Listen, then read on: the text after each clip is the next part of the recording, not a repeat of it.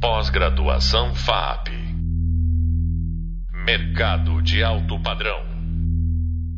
Olá, essa é a disciplina Transformação Digital Aplicada do curso Pós-Graduação em Gestão e Design de Excelência da FAP.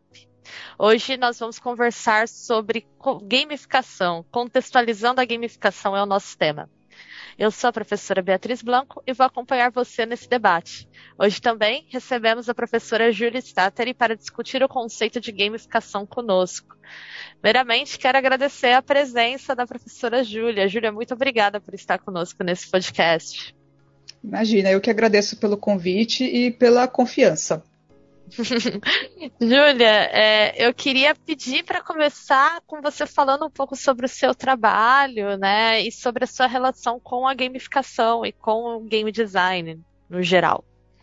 Ah, legal. Bom, no momento eu estou trabalhando com. estou mais focada mesmo na parte de produção cultural e produção de games, enquanto eu faço pesquisa independente na área de game design, né?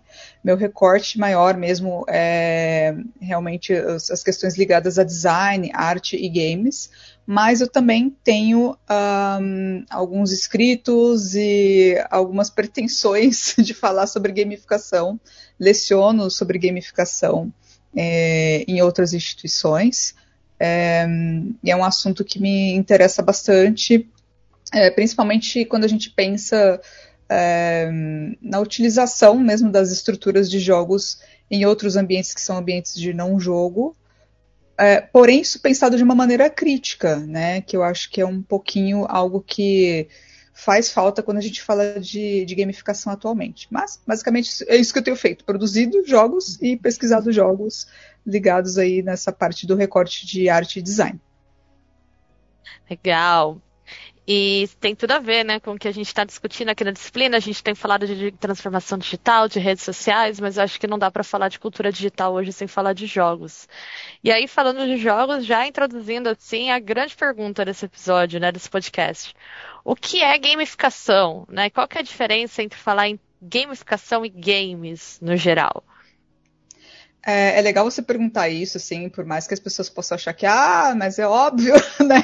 E todo mundo acha que sabe o que é, e a gente vê, é, inclusive, principalmente o pessoal da área de marketing, né, vendendo o conceito de gamificação como uma, uma coisa assim que serve para resolver todo e qualquer problema dentro de empresa, dentro de estruturas educacionais, etc.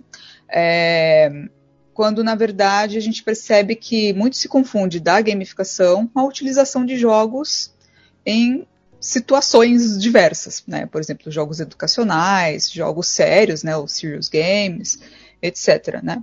É, existem muitas definições, mas eu gosto de trabalhar com uma definição que é do Kevin Werbach e do Dan Hunter, né? De um livro que eles publicaram já há alguns anos chamado For the Win, é, e que eles trazem a gamificação não do ponto de vista de um conceito de marketing, mas mais como uma metodologia. E aí eu acho que é muito mais interessante, muito mais ético, inclusive, a gente pensar na gamificação nesse sentido. Na definição deles, eles falam da gamificação como sendo a utilização de elementos de jogos é, em ambientes que são ambientes não jogo. Né? Geralmente, é, isso organizado num, na forma de um sistema, né? que a gente chamaria então de um sistema gamificado.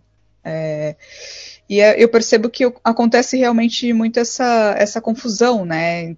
principalmente eh, em setor empresarial, educacional, onde você tem duas estruturas que são estruturas muito tradicionais ainda, né? É, por mais que a gente tente colocar metodologias inovadoras é, para se trabalhar, para se educar, né? É, a gente também nota que é difícil romper com algumas questões que são muito é, conservadoras mesmo em termos de, de ensino-aprendizagem, coleta de feedback de um empregador ou definição de tarefas, etc.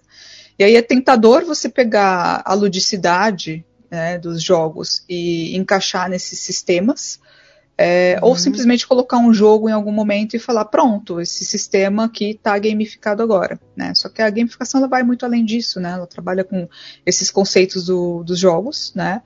É, um deles, né, o principal deles é o, uh, o feedback em tempo real, ou um tempo próximo tempo real. mas que um, acaba sendo uh, mal, mal, aplicado, digamos assim. Né? Mas enfim, é mais ou menos isso, mas a gente ainda vai desenvolver essa, essa conversa e eu estou me estendendo um pouco na minha explicação. Imagina, é pra se estender mesmo, né? Mas eu vou puxar o gancho, então já vou dar uma outra pergunta e a gente vai falando disso. É, você falou sobre essa questão de às vezes não ser bem aplicado, né? Ou de ser muito limitado, a pessoa achar que coloca um jogo ali e resolve. O que eu vejo muito, por exemplo, é as pessoas acharem que gamificação se limita a recompensar ou punir é, usuários de sistemas, por exemplo. Então, ah, então eu vou fazer um aplicativo, isso aparece muito em projetos de alunos para mim. Eu vou fazer um aplicativo meio gamificado. E aí esse aplicativo meio gamificado, ele só dá pontos por cumprir determinadas tarefas, ou tira pontos quando você não cumpre tarefas, né? É um entendimento assim bem limitado do que é uma mecânica de jogo. E muitas vezes a gente fica pensando assim, né, do, exatamente de, de, como aproveitar melhor essas mecânicas. Eu acho que o conceito de flow, né, entra aí, que é um conceito também que é muito usado na questão dos games. Eu sei que você pode falar disso muito bem. E eu acho que acaba sendo meio banalizado, assim, também, muitas vezes, pensando em aplicações de gamificação. Como que você vê essa banalização de conceitos como flow, ou dessa questão da dar recompensa, né, do feedback positivo negativo? O que, que você tem a dizer, assim, sobre essas práticas mesmo, tentando talvez trazer para algum caso do que seria uma prática ruim nesse sentido? Uhum. É, eu acho que o que acontece é que a gamificação tem uma estrutura muito próxima da, da behaviorista, né? Eles trabalham muito com behaviorismo, mas eles saem às vezes disso e vira quase uma repetição pavloviana, assim, né? Você dá um, um toca um sininho e dá um biscoitinho pro cara que faz uma coisa que é o comportamento que você quer que ele tenha, assim. É, isso é bastante problemático porque você subestima muito o seu usuário, né? É, e pode, é um risco que pode acontecer, porque a gamificação ela trabalha muito com um, um, design do comportamento desejado, né? Na mesma medida que ela faz um. É, ela trabalha com sistemas de recompensa, porque ela vai trabalhar com a, a, o estímulo que você tem, né? A sua motivação intrínseca e a motivação extrínseca, sendo que a extrínseca, que é aquela que vem de fora, ela é muito ligada a recompensas ou ameaças, né? É, seria a maneira mais fácil de você trabalhar. Quando na realidade é, é, mais interessante você trabalhar com a motivação intrínseca, porque ela é mais duradoura é, e ela parte do, da necessidade de realização daquela pessoa, daquele usuário que está utilizando o, o seu sistema, né? A uhum. gente vê muitos exemplos negativos, né? Já que você pediu para eu dar assim um, um, exemplo, né? Fica até difícil escolher qual, assim. Acho que eu não vou dar nomes específicos por, por questões éticas, mas eu acho que os alunos podem, inclusive, é, buscarem e fazerem essa análise em aplicativos e em sistemas aplicados em empresa, principalmente, é, onde você tem situações em que um, a gamificação vira quase que um, um chicote virtual para o funcionário. Assim. É, ele não tem nenhum tipo de recompensa de fato é, refletida, por exemplo, em tempo livre, em bônus, em qualidade né, de, de, de tempo dentro da empresa ou fora da empresa. É, ele ganha um voucher lá para depois trocar por um prêmiozinho, ou ele entra dentro de um placar é, com o ranking dos melhores funcionários, então gera uma competitividade que nem sempre é saudável dentro de, de uma empresa, né? É, você tem uma série de problemáticas que é, envolvem principalmente a questão de você ter a gamificação tentando suprir uma falha que é uma falha de RH, de estrutura de empresa. Então, se você pega uma empresa que, por exemplo, ela não tem uma preocupação se o funcionário está sendo de fato bem remunerado, se ele está conseguindo trabalhar é, com um escopo de trabalho que seja saudável para ele, é, se ele está na vida pessoal dele bem, né, tá, não está faltando nada para ele, para ele poder depois, né, de fato buscar uma realização que pode, em partes, vir por meio do trabalho é, às vezes você taca um sistema gamificado lá para fazer o cara trabalhar mais e ser mais produtivo, antes de questionar por que, que essa produtividade não está acontecendo em primeiro lugar. Né? Uhum. E aí, uh, não é que a adesão ao sistema gamificado é uma adesão é, motivada é, intrinsecamente pelo desejo de melhora do funcionário, mas sim por medo, né? Ou por pressão, ou porque ele vai ganhar é, um brindezinho a mais se ele trabalhar dentro daquele, se ele alimentar aquele sistema, né? E aí a uhum. gente tem críticos, né, como é o caso do Ian Bogost, né, que ele fala é, que muitos desses sistemas gamificados eles se mantêm pela própria necessidade da gamificação. Então não é que você está é, colocando a gamificação ali na empresa para gerar uma melhoria real, mas a gamificação vai pedir mais gamificação, né? E uhum. A justificativa dela é ela mesma, né? E aí, enfim, porque a empresa quer ser mais moderninha, porque a empresa quer estar tá, é, atualizada e se vê como inovadora por estar aplicando um sistema gamificado. Sendo que nem sempre a resposta para um problema é a gamificação. Pelo contrário, a gamificação pode tornar o problema ainda maior, né? pode agravar certos problemas. Vira um modismo, né? Isso, é, e virou uma panaceia universal, assim, para você sanar todo e qualquer problema que aparece dentro de uma empresa, né? Então, se você não quer realmente investir em avaliações, né? Muito se fala de avaliação 360 dentro das empresas, etc. Mas se você não pega esses dados e não usa para alguma coisa, né? Você faz aquilo lá e não serve para nada, assim, não tem uma. Você coleta os feedbacks, às vezes, dos, dos, funcionários, mas é mais fácil você se livrar, aspas, né, do funcionário que é visto como um problema do que você tentar entender por que, que esse cara. É, às vezes ele é barulhento dentro de uma empresa, porque ele está fazendo reivindicações que são importantes. Né? Uhum. Então é, é, bem complicado. Eu estou falando do, né, da empresa, né, do sistema empresarial, mas isso vale para é, sistemas educacionais também, enfim, outros locais onde a gamificação se aplica, né? Sim. Eu, isso tem muito a ver com o que a gente tem discutido aqui na disciplina. A gente tem falado muito de cultura corporativa, ambientes corporativos, então acho que está super dentro. Inclusive, acho que o que você fala aqui conecta muito com outros conteúdos que a gente está vendo sobre amor ao trabalho, sobre disciplina né, nas organizações, sobre essa cultura de startups. Então, eu acho que tem tudo a ver. E aí já vou emendar uma outra pergunta aqui, né? Já que a gente falou de exemplos ruins, o que, que você considera uma boa prática em gamificação? É, para você ter uma boa prática, a, o cenário ideal seria você ir até o local, né, é, entender o que está acontecendo primeiro e fazer um diagnóstico se a gamificação se aplicaria ali. Primeiro de tudo, assim. É, o que é bem complicado, né? Porque a primeira coisa que a gente pensa, né? Vamos pensar assim no, no, no consultor. A maioria dos consultores, né? Se é chamado para aplicar, criar um sistema gamificado ali, opa, né? Legal, fechei um job, vou lá, né? e nem sempre é, é aquilo que vai resolver o problema que está sendo colocado ali. Então, inicialmente seria de fato o consultor, ou se é a, a, própria pessoa de uma área dentro de uma empresa, ou dentro de uma escola, etc., ver se a gamificação se aplica à situação, né, ao sistema que se pretende gamificar, né. Segunda uhum. coisa seria você estabelecer quais vão ser os seus sistemas métricos, né, para você poder mensurar se a gamificação, a aplicação da gamificação é, gerou algum benefício real, né, é, ou não, né? Porque senão você aplica por aplicar ou aplica por é, pela necessidade da instituição de colocar um verniz de inovação ali para dizer que né, ela está fazendo alguma coisa pelos seus funcionários ou para o aumento da produtividade, da qualidade de trabalho, enfim.